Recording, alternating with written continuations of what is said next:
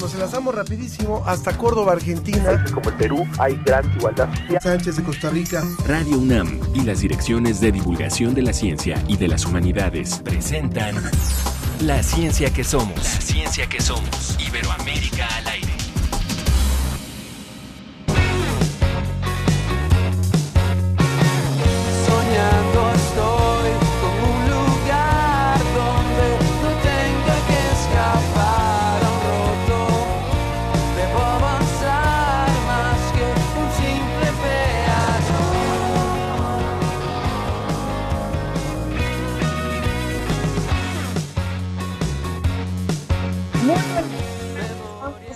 Contentos hoy y por supuesto agradecidos porque una vez más tenemos el privilegio de a través de sus oídos llegar hasta ustedes con este programa La Ciencia que Somos Iberoamérica al aire.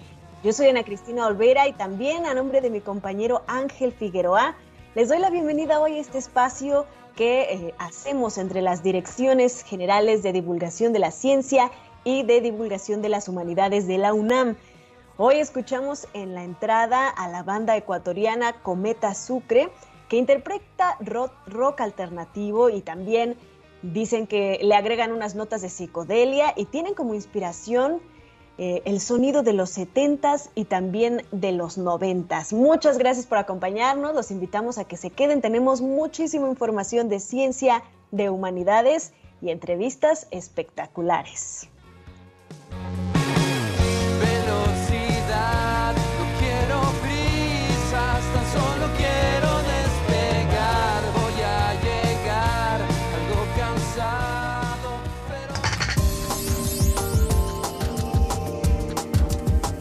Una investigación concluye que las personas impulsivas tienen más dificultades para seguir una dieta saludable. Vamos a descubrir por qué con la agencia DICIT. La Red Mexicana de Periodistas de Ciencia nos presenta un manual de periodismo científico, así que si a ustedes les interesa escribir sobre ciencia, dedicarse a este tipo de periodismo, este puede ser una gran herramienta. Y de Cali, Colombia, hasta Marte y la Luna, en exclusiva, Diana Trujillo, ingeniera espacial, eh, ingeniera aeroespacial y controladora, directora de vuelo de la NASA, conversó con nosotros acerca de su historia de vida y también de trabajo en esa agencia espacial. Ya saben que desde donde nos escuchen les pedimos encarecidamente que hagan ese programa suyo, que lo hagan junto con nosotros y nos manden todos sus comentarios y dudas a través de nuestras múltiples vías de contacto. En redes sociales pueden encontrarnos en Facebook como La Ciencia que Somos, donde ahí van a poder ver también la transmisión en vivo, Facebook Live de este programa. Y en Twitter somos arroba Ciencia que Somos. También para los que quieran vías de contacto más tradicionales, tenemos nuestra línea telefónica que es el 55 56 22 73 27. Se los repito, 55 56 22 73 27.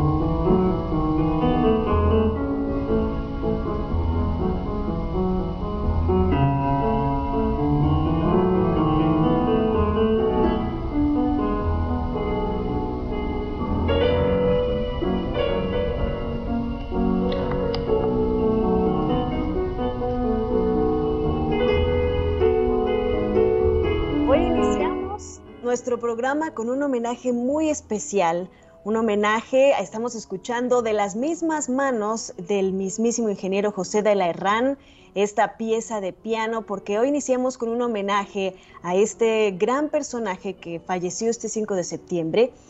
Para quienes no lo conocen, aunque seguramente muchísimos de los que nos están escuchando saben de su legado y de su gran actividad científica y de divulgación, Les cuento un poco. Durante su vida personal realizó varias actividades. Fue fundador y presidente de la Sociedad Mexicana de la Divulgación de la Ciencia y de la Técnica, la SOMEDICIT. En 1980 se integró al Centro Universitario de Comunicación de la Ciencia, de donde surgiría precisamente el Museo Universum, Museo de las Ciencias de la UNAM. En la década de los 90, como diputado federal, impulsó una ley que protege a los meteoritos y los aerolitos como patrimonio nacional. En 2005 se le otorgó la categoría de investigador nacional emérito por la Comisión Dictaminadora del Sistema Nacional de Investigadores del CONACIT. Fue presidente vitalicio de la Fundación Latinoamericana de Radio y Televisión, la Sociedad Astronómica de México, fundador de la Asociación Mexicana de Astrobiología y presidente de la Asociación Mexicana de Periodismo Científico y era un gran patinador. Y bueno, pues eh, escuchamos esa interpretación de piano que hacía al estilo, al mismo estilo de Agustín Lara. Pero tenemos una cápsula muy especial que preparó nuestra compañera Susana sobre este gran personaje.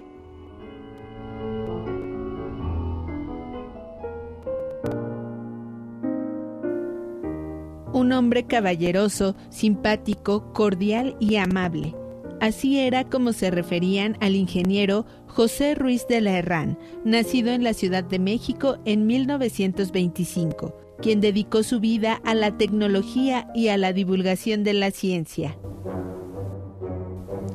Realizó sus estudios como ingeniero mecánico electricista en la Universidad Nacional Autónoma de México.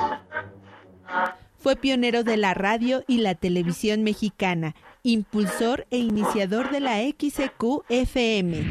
Yo era un entusiasta de la aviación y mi padre tenía unos muy buenos amigos. Uno de ellos era el que después fue general Proal, Fernando Proal, que hablaba de aviones y cuando él hablaba de aviones yo estaba feliz, inmediatamente empezaba yo a imaginar aviones Total que eh, mi problema era que todo me gustaba, pero pues no podía yo dedicarme a todo, entonces había que escoger una carrera. Como yo sí sabía cosmografía, pues me fue muy bien. Y ya a la hora de escoger la carrera, pues como había estado tanto tiempo entre los transformadores, los motores generadores, los bulbos, que eran la base de la radiocomunicación, pues me, me dije que me conviene pues ingeniero mecánico electricista. Y ahí me inscribí en la carrera. El ingeniero, especialista en la fabricación de aleaciones de acero e ingeniería óptica y electrónica de transmisiones, trabajó por varios años para la empresa Campos Hermanos, en donde se sumó al gran proyecto del Observatorio Astronómico Nacional en San Pedro Mártir, Baja California, uno de los mejores lugares del mundo para realizar observaciones astronómicas tuve una entrevista con el doctor Arcadio Poveda, que era el director. A él le pareció muy interesante lo que podíamos hacer, se dio cuenta que sabía yo de astronomía y de telescopios, porque además no hemos hablado de todos los telescopios que habíamos hecho mi padre y yo. Y ya entré en el, en el terreno de, de la construcción del Observatorio Astronómico Nacional, especialmente del telescopio principal, que fue el que yo diseñé y estuve a cargo de la supervisión de la construcción. Y ya de ahí pues salió toda la historia de la astronomía conectada con nuestra afición de mi padre y, yo que había empezado pues, cuando era yo chiquito. José de la Herrán diseñó un telescopio reflector con un espejo, el cual sigue siendo el más grande de México. Su gran ingenio y pasión por la tecnología lo llevó a coleccionar distintos aparatos como telescopios, radios y cámaras de cine. De estos, donó 115 objetos a Universum, Museo de las Ciencias. En el año 2007, Universum nombró a su planetario José de la Herrán, en reconocimiento a su pasión y aportes a la astronomía. A lo largo de su trayectoria compartió con gran generosidad su conocimiento en poco más de 400 conferencias. Recibió más de 200 reconocimientos y trascendió como autor de libros. Su más reciente obra fue una autobiografía titulada Soy un tecnólogo. José de la Herrán, el padre del telescopio, ha emprendido un eterno viaje a las estrellas será recordado como uno de los grandes hombres de la tecnología y de la ciencia en México. yo le pido a Dios todos los días cinco cosas. Salud, alegría, que me conserve la inteligencia, que la que sea que Él me dio, que me la conserve. La memoria, no perderla. Y la habilidad, tampoco perderla, porque cuesta mucho aprender a usar las manos y afortunadamente todavía las puedo usar. Y creo que esos cinco factores o dones, como les quiera llamar, pues lo hacen a uno feliz. No pido más. Desde España, El informe de la Agencia Iberoamericana para la Difusión de la Ciencia y la Tecnología, DICIT. con José Pichel.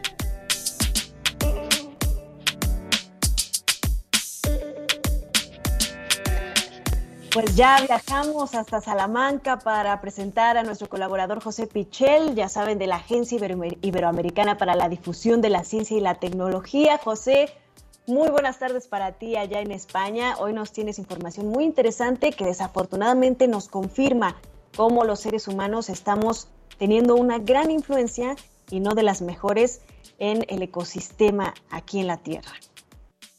¿Qué tal? ¿Cómo estáis? Saludos desde España para vosotros y para todos los oyentes.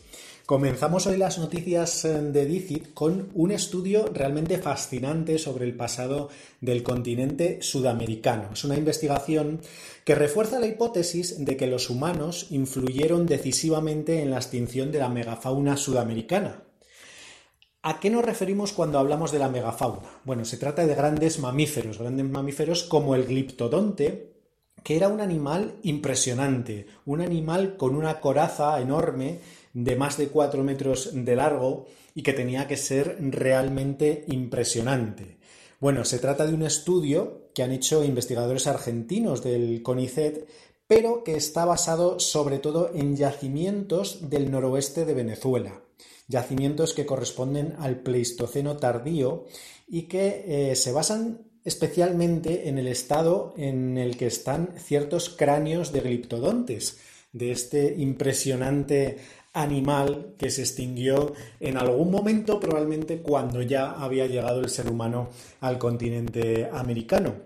Y precisamente la hipótesis es que la presión que ejercían esos humanos a través de la caza fue un factor muy importante, o por lo menos un factor que influyó en esa extinción cuando posiblemente ya era bastante vulnerable este animal y otros animales de la megafauna. Eh, las edades de, este eh, yacimiento, de estos yacimientos que han intervenido eh, en este estudio, estarían comprendidas entre los 19.000 y los 15.000 años. Y sería un caso muy curioso de interacción entre humanos y megafauna. Sí que es verdad que ya se han documentado otros casos, otras evidencias de que se produjo esa interacción, pero eh, esta vez eh, las evidencias eh, parecen bastante claras de cómo los seres humanos desestabilizaron un poco la megafauna y en concreto los gliptodontes. La caza estaba, parece ser, planificada en lugares donde los animales eran más vulnerables, por ejemplo, cuando acudían a beber a ciertos lugares. Lo que hacían los humanos, según las tomografías computadas que se han realizado, es que directamente atacaban la cabeza y se ve la rotura de los huesos del cráneo de una forma muy marcada, es decir, eran golpes eh, totalmente intencionados, directos, ocasionados por los seres humanos. Eh, esta investigación, eh, como digo, añade nuevas pruebas a una hipótesis que se va consolidando y es que nosotros, eh, los seres humanos, cuando llegamos al continente americano y en particular a Sudamérica, alteramos bastante lo que eran los ecosistemas del momento. Así es, José, es verdaderamente impresionante cada vez que vemos más datos de la confirmación del famoso antropoceno, de cómo es- hemos tenido influencia en el ecosistema y cómo no ha sido muy buena esta influencia. Y bueno, para quienes tienen problemas para seguir la dieta o para seguir eh, comiendo saludable, pues parece que hay un estudio que nos puede hablar de por qué. La segunda noticia que traemos hoy tiene que ver con la alimentación. Quien más y quien menos ha seguido algún tipo de dieta alguna vez. Eh, normalmente nos preocupa cada vez más la salud y desde luego lo que comemos es un factor fundamental. Pero, ¿qué factores influyen en que eh, esa dieta que nos marcamos tenga éxito o no tenga éxito? Bueno, mm, probablemente mm, tiene que ver muchísimo en la mayoría de los casos con eh, nuestras circunstancias personales, con nuestras características psicológicas y de eso va eh, este estudio que eh, han realizado científicos españoles. se trata de una investigación que muestra que las personas impulsivas se adhieren peor a los patrones dietéticos que son saludables. En concreto, quienes muestran una gran urgencia para eh, responder rápidamente a sus deseos, a sus emociones, digamos que llevarían bastante mal, les costaría muchísimo más el poder seguir una dieta a base de productos saludables. Es un estudio observacional en el que han participado casi 500 voluntarios de cuatro centros de investigación españoles y se les realizó un seguimiento a lo largo de tres años. Es un estudio, como veis, muy amplio.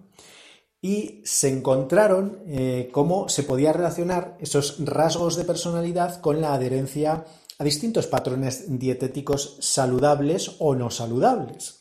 Eh, entre otras cosas, se le pasaron una serie de cuestionarios que evaluaban esos rasgos de personalidad más impulsivos a la vez que seguían ocho patrones dietéticos saludables que estaban orientados sobre todo a la reducción del riesgo cardiovascular, hipertensión, colesterol o incluso el declive cognitivo. Es una de las eh, dietas que eh, se seguían. Desde luego, eh, quedó claro, según los resultados, que hay personas más impulsivas que tienen una peor planificación de estas dietas y que especialmente les cuesta eh, renunciar a algunos patrones de alimentación que tiene que ver con el menor consumo de carne roja y procesada o el menor consumo de hidratos de carbono refinados. Al final eh, son alimentos muy deseables, valorados como deseables en los cuestionarios que les pasaban y eh, las personas más impulsivas muestran más urgencia por ingerirlos, es decir, no se pueden resistir a la tentación, por decirlo eh, de una forma más llana. Ese rasgo de personalidad al final es absolutamente decisivo para que estas dietas tengan o no tengan éxito. Así que eh, se trata de una investigación muy interesante porque pone de relieve también que probablemente no todas las dietas eh, sirven para todas las personas del mismo modo y cómo esos rasgos de personalidad eh, son muy importantes y hay que tenerlos en cuenta. José, pues no a todas las personas entonces les sirven todas las dietas y a todos nos ha pasado que estamos muy ansiosos y no podemos evitar comer toda esa comida que es tan dañina. Te agradecemos mucho y bueno, Dinos dónde podemos consultar más información de ciencia de toda Iberoamérica. Esto es todo por hoy, pero solo una pequeña muestra de todas las noticias que publicamos sobre ciencia y tecnología en la Agencia Iberoamericana para la Difusión de la Ciencia y la Tecnología, la agencia DICIT. Todos los oyentes pueden consultar los contenidos en www.dicit.com. Tenemos eh, noticias eh, que tienen que ver con investigación científica en los ámbitos de medio ambiente, alimentación, salud, tecnología, espacio, ciencias sociales, un poco de todo, un poco de, de toda la investigación que se hace en nuestros países de toda Iberoamérica. Así que invitamos, como siempre, a todos los oyentes a que le echen un vistazo a nuestra web y a vosotros desearos buen fin de semana y hasta el próximo día. Un abrazo. Gracias, José. Y bueno, muchos saludos a todas y todos los que nos están comentando sobre el gran legado del ingeniero José de la Herrán, Estela Jiménez, María Alberto Mora Lara, Cecilia Vázquez Rubio, Manuel López, que nos recuerda también el túnel de la ciencia, por supuesto, las cápsulas tituladas Los cielos para Radio UNAM, por mencionar solo algunas, y por supuesto Universum, ya escuchamos de esta colección que le donó al Museo de las Ciencias. Así que si quieren conocer un poco de esta colección, además de ir a Universum, pueden ir a Tienda UNAM, a la Isla del Saber, este módulo que coordinamos en la Dirección General de Divulgación de las Ciencias y de Divulgación de las Humanidades, donde en este momento hay una exposición que coordina Universum y donde hay instrumentos de medición del ingeniero José de Lerrana. Así que no se lo pierdan. La fiesta de las ciencias y las humanidades cumple 10 años. Del 18 al 23 de octubre, entrénate con la ciencia en el deporte y asiste a las actividades presenciales. Búscanos en redes sociales y encuentra todos los detalles. Celebremos 10 años de inspirar conciencia en la UNAM. Porque la cobertura de COVID-19 requiere ciencia.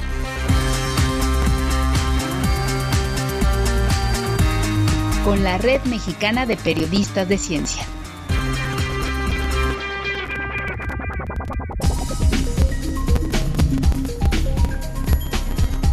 Estamos con la colaboración de la Red Mexicana de Periodistas de Ciencia y hoy tenemos como invitado a René Anaya, quien es articulista de la revista Siempre y miembro fundador de la Red Mexicana de Periodistas de Ciencia, lo cual pues nos da mucha felicidad que esté con nosotros aquí en la ciencia que somos y para todos aquellos jóvenes profesionistas que se están adentrando en la carrera del periodismo, que además celebramos a los periodistas ayer. Muchas felicidades a todos los periodistas.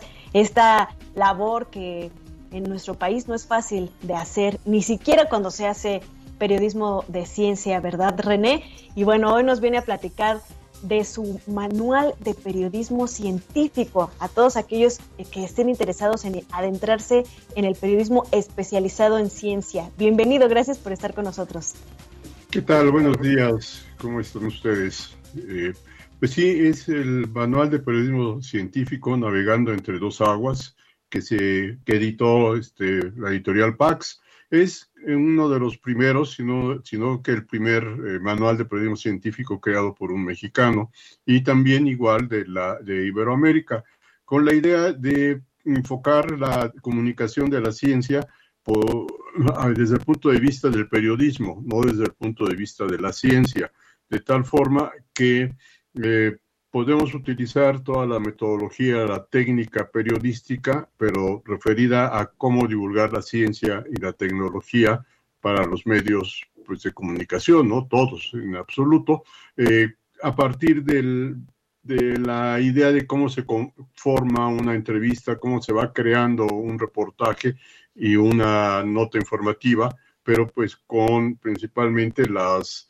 Eh, la verificación que es importante, ¿no? ¿Qué cantidad de información se le va a proporcionar a, quien, al receptor, que, que, sea de gran calidad y que efectivamente le cubra esta necesidad de conocimiento, porque eh, lo que suceda, cualquier acontecimiento eh, de índole científico, tecnológico o incluso más allá, puede afectarnos o, nos afecta como individuos, como sociedad, y eso es importante que lo conozcamos entre todos y podamos entender eh, algunos de esos hallazgos, descubrimientos científicos, eh, y es algo pues, realmente muy importante porque ya sabemos que aunque la ciencia y la tecnología algunas veces sintamos que están muy alejadas de nosotros, en realidad todos los días estamos cerca de ellas, de la tecnología, de la ciencia, porque utilizamos productos, servicios que vienen precisamente de, de esto,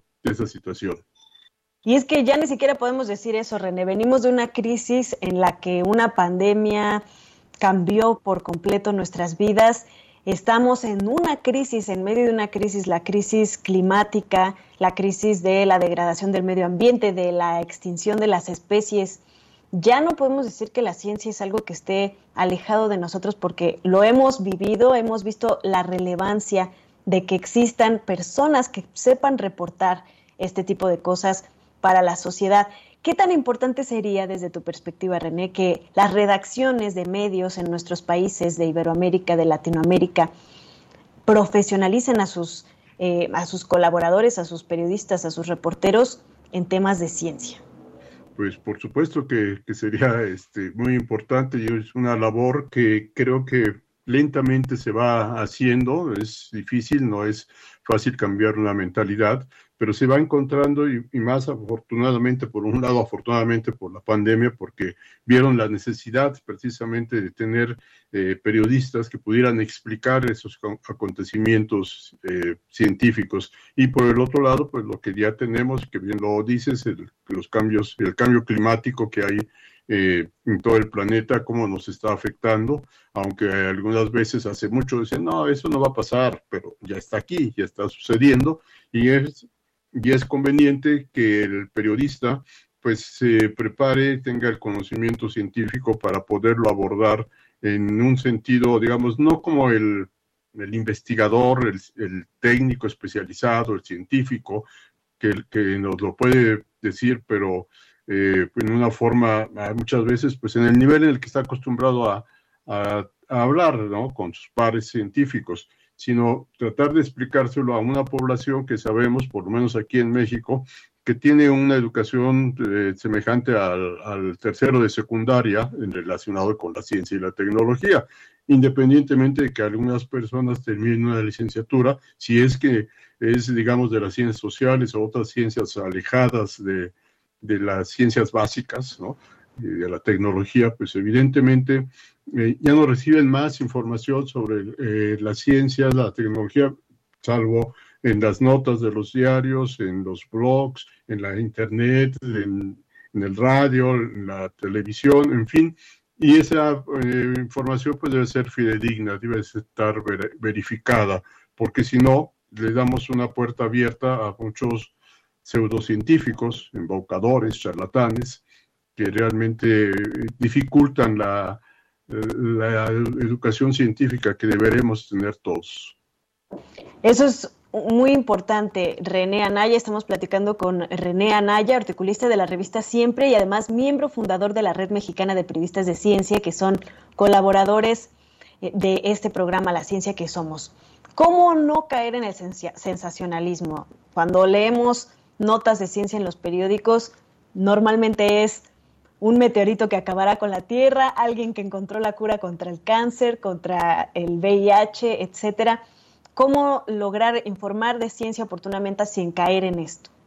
Bueno, por un lado, tener más conocimiento sobre el asunto, qué es, cómo se, cómo se va generando el conocimiento científico, se va generando pues a través de una serie de experimentaciones, de hipótesis de, de, que, que, se van descartando, que se van confirmando, y principalmente eh, para toda la gente en general, pues cuestionar toda la información que, que, viene de cualquier lugar, a ver, ¿cómo saben que ese meteorito va a caer en la Tierra?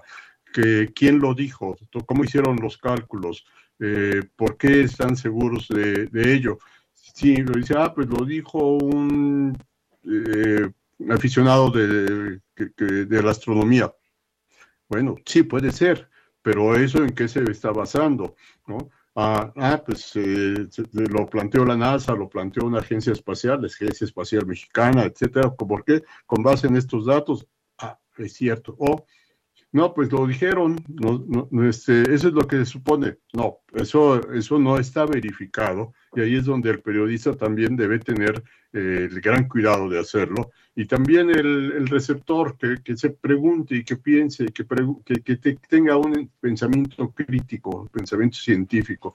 Todo debe ser cuestionado por nosotros. Exacto, si suena muy fantástico, probablemente no es verdad, confirmen la fuente de esa información. René, bueno, a consultar este manual de periodismo científico y además precisamente nos prepararon una cápsula acerca de cómo se difundió información falsa sobre COVID-19. Esto es COVID Conciencia, periodismo científico en tiempos de COVID-19.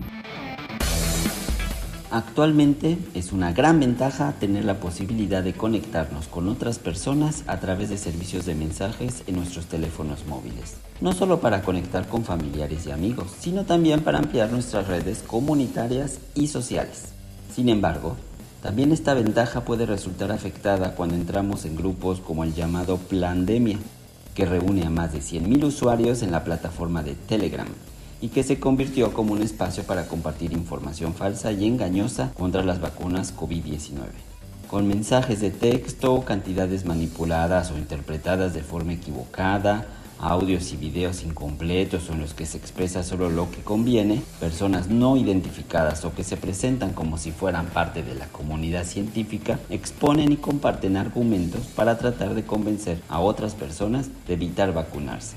Sus engaños están basados en información real, pero que manipulan voluntaria o involuntariamente para convencer a las personas en esa cuenta de Telegram que las vacunas podrían incluso provocarles problemas de salud más graves que la COVID-19.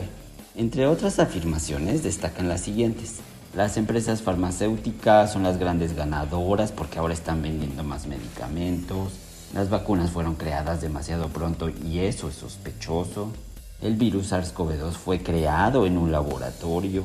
La vacunación se usa para controlar los nacimientos de personas y busca reducir la población mundial. Las vacunas provocan más reacciones negativas que las informadas públicamente, etc. Lo que omiten es que los datos actuales demuestran que el porcentaje de efectos adversos de las vacunas es mínimo comparado con sus ventajas y que gracias a la vacunación el número de personas con COVID-19 que fallecen o son hospitalizadas sigue disminuyendo. Ante este tipo de grupo de mensajes y el tipo de publicaciones que hacen, es importante tratar de confirmar lo que leemos, vemos o escuchamos y buscar opiniones de especialistas o instituciones oficiales que expongan evidencia de lo que difunden. Esto fue COVID Conciencia, periodismo científico en tiempos de COVID-19. Muchas gracias, René Anaya, miembro fundador de el, eh, la Red Mexicana de Periodistas de Ciencia, por esta colaboración. Ahora sí, vámonos a lo que sigue. Lo que viene de Ciencia UNAM en septiembre. Nuestras células son caníbales, pero no te preocupes, la autofagia es parte de la regeneración de nuestro cuerpo. Lee al respecto. ¿Ves muy pocas estrellas en la noche? Te hablaremos de la importancia de los cielos oscuros para la ciencia y la naturaleza. Conoce la fascinante historia del doctor José Luis Rubalcaba, quien ha desarrollado técnicas innovadoras para el estudio del patrimonio cultural. Podrás conocer esto y más en ciencia.unam.mx. La ciencia que somos, la ciencia que somos. Entrevista.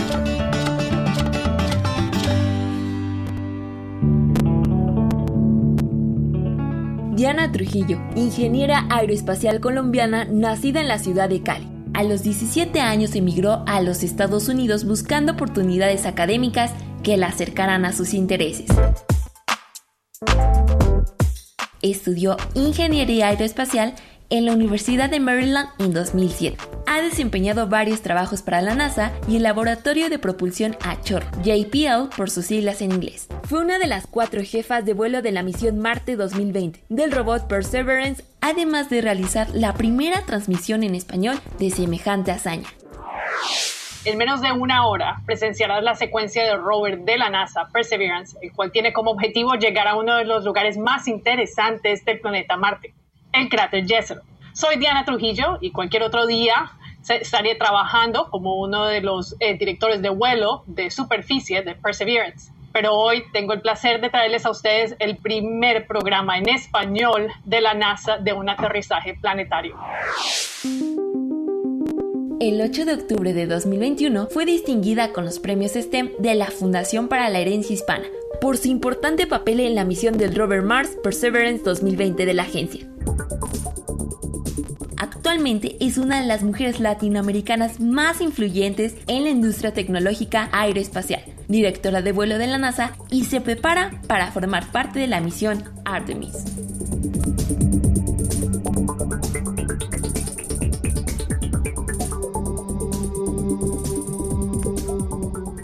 Estamos ahora con Diana Trujillo. Ella es directora de vuelo de la NASA, del Johnson Space Center. Y bueno, ella eh, está en entrenamiento para poder controlar junto con todo un equipo, estar pendiente de las misiones tripuladas que se controlan desde este centro espacial de la NASA, como son la Estación Espacial Internacional y próximamente también la misión Artemis. Diana, muchas gracias por estar con nosotros hoy en La Ciencia que Somos. Y bueno, además tienes una historia fascinante de éxito que queremos compartir, por supuesto, con el auditorio de este programa que es iberoamericano, que es sobre ciencia y humanidades.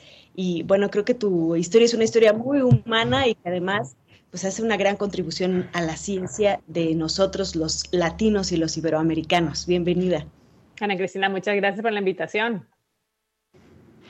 Cuéntanos, ¿cómo, cómo ha sido para ti eh, pues eh, asumir esta nueva posición como directora de vuelo después de tu carrera en la NASA, de todo lo que tuviste que pasar en los Estados Unidos? ¿Cómo es para ti ahora llegar a esta nueva posición? Pues para mí es muy eh, fascinante saber que tuve la oportunidad de transicionar de Marte a la Luna. Eh, pensar el hecho de que estuve trabajando en Marte por casi 15 años, trabajando como directora de vuelo y como líder de misión y eventualmente moverme a Johnson justamente en el momento en el que estamos en la historia. Y lo que me refiero con eso es la estación espacial está haciendo súper bien, todo le va muy bien, pero a la misma vez estamos ahora sí pues listos para salir con Artemis. Así que me siento muy feliz de tener la posibilidad de trabajar en ese cargo que tengo y en estos dos lugares. Diana, una, una joven de, de Cali que salió hace algunos años, y quiero decirte que este programa se escucha mucho en Colombia también, se retransmite a través de varias estaciones universitarias colombianas. Y quisiera yo que le contaras al público que nos esté escuchando, tanto en Colombia como en otros países, ¿cuál es la relevancia de una directora de vuelo en un, en un centro como este? Para poder entender, tal vez damos por hecho que todo el mundo entiende qué hace una directora de vuelo. Bueno, cuéntanos un poquito para poder de ahí ir entendiendo también lo que ha representado llegar hasta ese punto. Claro que sí, gracias por hacerme esa pregunta. Bueno, el director de vuelo eh, es el individuo que es, eh, está, es el individuo que está eh, dando dirección a todas las personas que se sientan en, los diferentes, en las diferentes estaciones de un vehículo específico. Entonces, ¿qué es lo que me refiero con eso? Todos los vehículos tienen, por ejemplo, los radios, por ejemplo, las baterías, la ciencia que vamos a hacer ese día, o sea, las cámaras. Entonces, estoy, estoy hablando un poquito como de Marte y cómo lo hacíamos allá todas esas estaciones, ah, estaciones que tienen la responsabilidad de entender qué es lo que está pasando con el vehículo, qué eh, problema el vehículo tiene, cómo lo podemos comandar para hacer la ciencia que tenemos en mente o también para poder arreglarlo.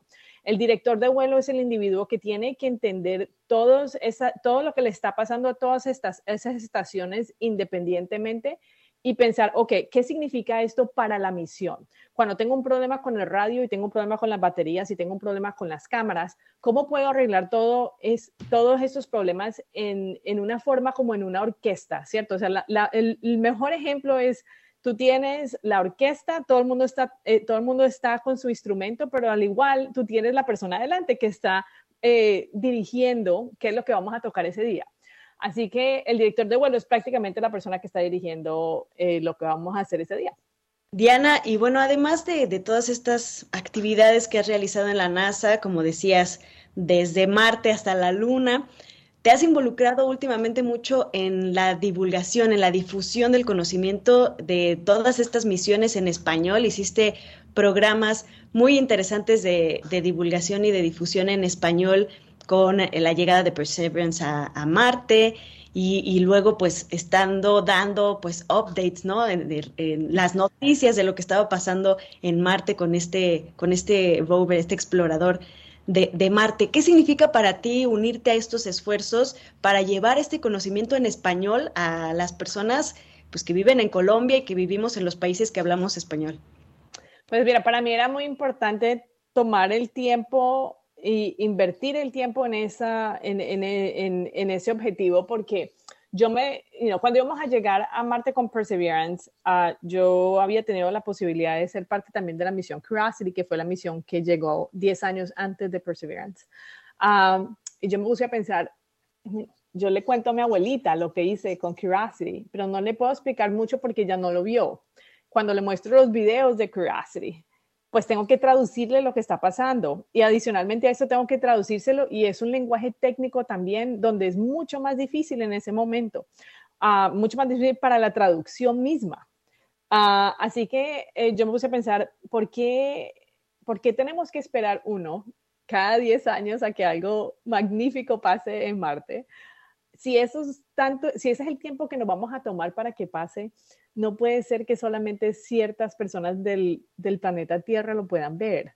adicionalmente a eso, cuando tú me preguntas a mí, ¿quién fue la persona que te dio el empuje para querer trabajar en el espacio? El empuje vino de mi abuela, la misma persona con la que no le podía explicar específicamente qué era lo que estaba haciendo con Curiosity. Así que la respuesta de tu pregunta fue, para mí fue muy importante darme cuenta de que uno, el entorno familiar en, que nosotros los latinos vivimos es muy importante para nosotros, para el diario vivir y para los sueños que tenemos hacia adelante. Y si, nos, y si no tenemos la forma de poder, de poder em, eh, invertir el tiempo para que ese entorno nos pueda ayudar para lo que vamos a hacer en el futuro, pues inevitablemente lo que hemos hecho es que hemos cortado los sueños en una forma que no estamos esperándolo.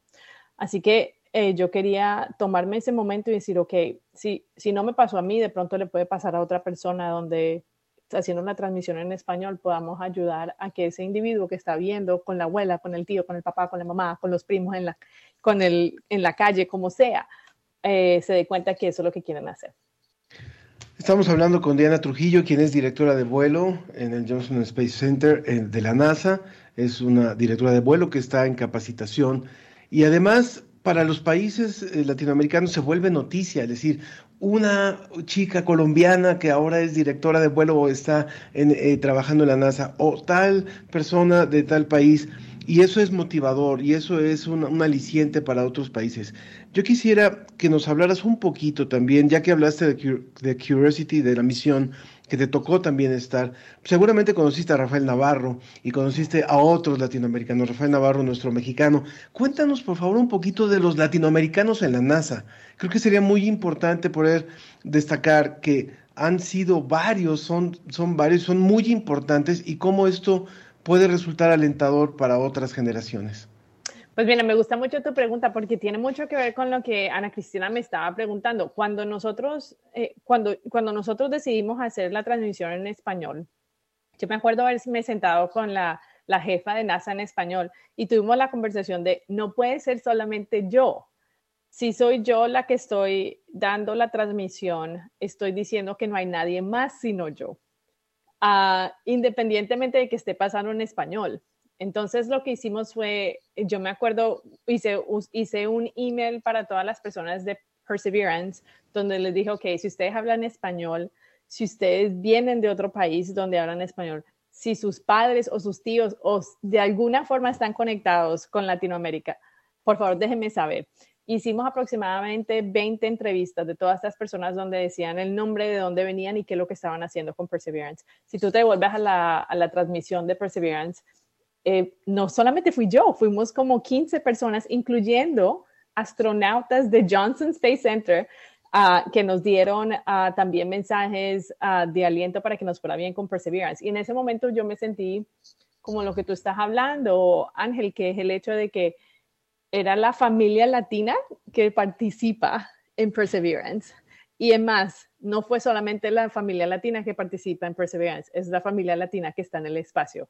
Cuando Joe Acaba y eh, Frank Rubio mandaron los mensajes y, se, se, unieron pues a este esfuerzo, me sentí, la verdad, me sentí como cuando uno está en, en los países de nosotros mismos, en el barrio donde todo el mundo sabe lo que está pasando y uno está parado en la calle y la vecina, el vecino, todo el mundo viene y eso es como que uno tiene la, toda la cuadra, pues, es, la familia de uno y no solamente la casa.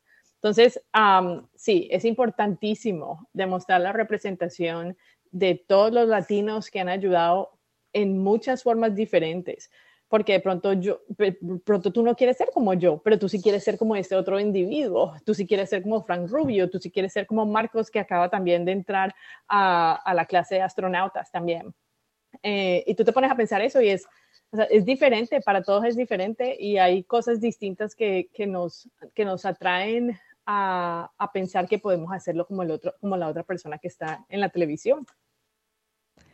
Exacto, Marcos Berríos, ¿no? Que también se, se, se, maneja su nombre como uno de los posibles que podría pisar la luna en, la, en las nuevas misiones Artemis y tener esa representación que se está buscando ahora de mujeres y de personas de etnias distintas a las que han participado anteriormente.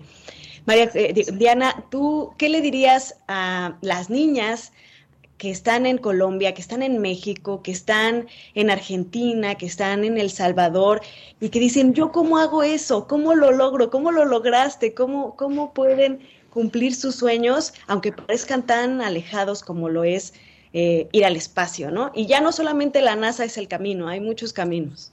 Claro, mira, yo te digo, son dos cosas. Creo que el compromiso es de las niñas, que lo que me estás preguntando, pero el compromiso también es de nosotros. Entonces, empiezo con el de las niñas. Yo diría que el compromiso con la... Eh, eh, yo le sugeriría a las niñas que, que se den cuenta que el sueño que tienen, tienen que valorarlo a veces tenemos sueños que alrededor de nosotros no conocemos a nadie que lo haya hecho, solamente hemos leído de personas que viven o en otras ciudades o en otros países o hablan otras lenguas. Y en ese momento pensamos que nuestro sueño es imposible, que no se puede hacer. Ah, pero lo que es importante es darte cuenta que si tú tienes ese sueño, tu sueño importa y lo tienes que valorar y tienes que dar lo que tú puedas dar al sueño. Si sueño sale o no sale, pues al final del día lo que te vas a preguntar es si le diste todo lo que tú podías darle. Y si la respuesta es tú le diste todo, no te preocupes que el entorno alrededor tuyo te va a, te va a ayudar a, encontrar el camino, mientras que tú estés dándole todo. Pero si tú estás en, si tú le estás dando en neutro o no estás corriendo por tu sueño, ah, es más difícil que las otras personas alrededor tuyo entiendan qué tan importante es, porque al igual que tú, nosotros tampoco lo hemos visto. Entonces es la combinación de tú no haberlo visto y nosotros no verlo, pero cuando tú le echas las ganas, nosotros también le damos detrás tuyo para ayudarte. Ahora, con respecto a, nosotros como adultos y como la comunidad, yo pienso que es muy importante, como acabo de decir, si la niña le va a echar las ganas, pues a nosotros nos toca darle la mano. Y a veces darle la mano no es decirle, ay, pero ese sueño, pues es que no hay nadie, pero es que no se puede pues igual es como una plantica, ¿cierto? O sea, ella está tratando de echarle agua y nosotros nos estamos parando encima de la planta, pues no va a salir. Ahora, yo diría que una forma en la que podemos ayudar a veces es bien simple, que es escuchar el sueño. Así, sueñe, así suene como algo que tú y yo no podemos hacer, ¿por qué no? O sea, yo, eh, no, tenemos que escuchar y ayudar a buscar el camino. Y si no entendemos cuál es el camino, es buscar las personas. Mira, aprende de Marcos, aprende de Frank, aprende de Diana. Yo no los conozco, pero aquí tienes la información de lo que les pasó a ellos. Escoge lo que tú quieres hacer y lo que no quieres hacer. Y la última que quería decir es, um, es el hecho de que todo esto nos va a ayudar a que haya más latinos, latinoamericanos en estos lugares donde, donde no hay casi ninguno. Tú no te imaginas qué tan feliz yo me siento cuando yo parqueo el carro y voy a entrar a mi oficina y me encuentro a Marcos y nos damos buenos días, abrazo. Y nos ha pasado unos tres o cuatro veces. Y yo me siento como que a mí se me olvidó que estoy en Estados Unidos, porque apenas veo a Marcos, pues los dos estamos hablando en español y nos damos un abrazo y no hay nadie en el parqueadero, pero se me olvidó que estoy en Estados Unidos. Para mí, más bien estoy en Colombia o estoy en Puerto Rico, ¿sí me entiendes? Oye, Diana, ¿y se estaciona en el, en el, en el apartado de solo para astronautas? Dime. Yo no sé, perdón, no sé exactamente dónde se estaciona él, pero nosotros estamos en el mismo edificio. Él está en, en, en el piso, eh, un número diferente al mío, pero igual nos vemos a menudo. Y con lo que nos está diciendo Diana, creo que que tiene todo el fundamento para poder decirlo. Estamos hablando con Diana Trujillo, quien es directora de vuelo en capacitación del, del, Johnson Space Center en la NASA, quien ha contribuido en diferentes misiones y no quisimos empezar la entrevista contando toda la historia de Diana, pero es una historia muy interesante. Cuando ella está hablando de motivar a las niñas, motivar a los niños, eh, ayudarlos a cumplir sus sueños, ponerles las herramientas, lo está diciendo con fundamento de causa. Diana llegó a los 17 años a los Estados Unidos con 300 dólares en la bolsa, con la misión de ayudar a su madre y, y, luego lo ha dicho también, pero también con la misión de sobrevivir, de no morirse de hambre. A lo mejor en ese momento no estaba claro del todo que quería llegar a donde ha llegado, pero sí quería hacer algo diferente con su vida, que quedarse en una Cali violenta, en una Cali que tenía que mirar eh, por las noches hacia las estrellas para, para decir allá no se pelean y acá hay, una, hay un ambiente de violencia. ¿cómo sería importante lo, que, lo que estás eh, contándonos acerca de lo que estamos viviendo hoy en Latinoamérica? Hoy en Latinoamérica y en muchos países, los, los jóvenes están mirando un futuro bastante incierto, un futuro donde no le ven esperanza, donde creen que es muy complejo tener un crecimiento y poder alcanzar esos sueños. ¿Cómo poder empujar? Pues mira, es, es una situación muy desafortunada donde todos nos encontramos en este momento con nuestros países y, y, y, yo no puedo, o sea, no, no tengo ninguna respuesta inteligente uh, con respecto a cómo eh, lidiar con, con, todo lo que está pasando políticamente y económicamente con todos nuestros países. Lo único que yo te, sí te puedo decir es hacer el vínculo con lo que tú acabas de decir, que es si yo me devuelvo cuando yo vine acá a Estados Unidos, en el momento en el que yo me vine acá y como mi ciudad estaba también sufriendo de muchas cosas desafortunadamente parecidas todavía. Yo pienso que lo que nosotros podemos hacer como comunidad es lo que hablamos anteriormente, es cómo cómo podemos ayudar a los niños y a las niñas que se den cuenta que independientemente de lo que están viendo al frente de ellos, uh, hay otras opciones. Y es algo muy difícil describir una opción que uno no ve. Um, pero a veces también pienso que es también de, de aprender a ver otras personas y a ver otras formas de vivir y otras formas de hacer las cosas. Yo a veces me devuelvo a la situación en la que tú describiste cuando yo estaba en Cali con 15 años, 16 años. y yo pienso que esa situación hizo que mis principios personales de cómo yo me porto como un individuo uh, salieron en ese momento, darme cuenta la diferencia en qué es importante y cómo yo quiero eh, conducir mi vida independientemente si tenga o no tenga los recursos, porque, porque yo quiero ser una persona de este tipo o de este otro tipo. Así que no, Ángel, no tengo una respuesta específica, es, eh, solamente decir de que yo sé que la situación es muy difícil, pero si yo ahora me devuelvo hoy y tú me preguntas a mí una pregunta diferente pero relacionada, ¿por qué tú crees que tú estás haciendo lo que estás haciendo hoy? ¿De dónde tú crees que tú sacaste las ganas y la habilidad de poder hacer lo que estás haciendo hoy? yo te contestaría que es de ese momento, de ese momento de la situación de vivir en una situación en la que es muy difícil. ¿Por qué tengo ese vínculo allí? Porque cuando las cosas se dañan en la casa, cuando no hay nada que comer, cuando no hay nada que hacer porque no sabemos dónde estamos o tenemos miedo o la situación es muy difícil, nosotros no nos acostamos en el piso a hacer nada, sino que buscamos una forma de hacer algo, buscamos una forma de resolver el problema o de lidiar con la situación. Ahora, yo entiendo que lo que te voy a decir no es lo mismo, pero ahora cuando yo me siento directora de vuelo y miro a Marte o miro a la Luna o miro a la Estación Espacial y pienso en las cosas que nos está pasando en ese momento, esas ideas de buscarle la forma, de buscarle la comba al palo, como decimos en Colombia, todavía está allí. Y yo pienso que es tomar todas las experiencias que desafortunadamente nos ha pasado a todos y buscarle la mejor, la mejor luz de esa experiencia porque igualmente en algún momento en el futuro lo vas a usar. Justamente, Diana, me gustaría conectar eh, esa, esa pregunta, esa cuestión tan difícil de la que estamos hablando, para, mm, para que habláramos de, de otro punto importante de tu carrera. En nuestros países, en Latinoamérica, muchas veces se cuestiona por qué ¿por qué invertir en estos proyectos, ¿no? Como la exploración de la Luna, como la exploración de Marte, ¿no? Ha sido muy difícil para los países latinoamericanos crear agencias espaciales. Yo que trabajé en la Agencia Espacial Mexicana, pues mucho era la, la pregunta, ¿no? ¿Por qué tener en México una agencia espacial mexicana cuando hay tantos problemas, ¿no? Tantas cosas que resolver, tantas emergencias. Sin embargo, justo es eso, yo creo, verle la comba al palo, es decir, nos da otra perspectiva. ¿Qué opinas tú de por qué es importante eh, que una niña en Colombia pueda ver eh, sus sueños realizados y contribuir a esta, este campo que es la exploración espacial que parecería ser tan alejado de, de nuestras realidades en Latinoamérica? Mira, tu pregunta es muy buena porque mientras te estaba escuchando formular la pregunta, estaba pensando, ¿qué tal si yo voy a tu casa o tú vienes a la mía? Y me dices, Diana, tu día fue tan difícil hoy que hoy no sueñas. Tu día fue tan difícil hoy que mañana tampoco sueñas. Y cuando yo te digo eso a ti, tú dices, pero ¿por qué no?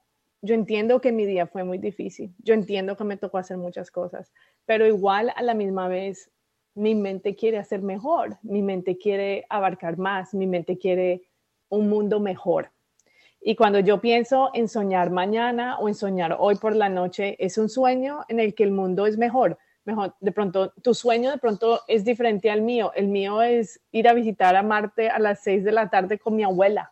Y, y cuando, yo, cuando nosotros nos ponemos a pensar en eso y nos damos cuenta de que independientemente cómo sea difícil la vida, al igual nosotros los seres humanos, en nuestra mente, en nuestro corazón, queremos hacer más, queremos dar más.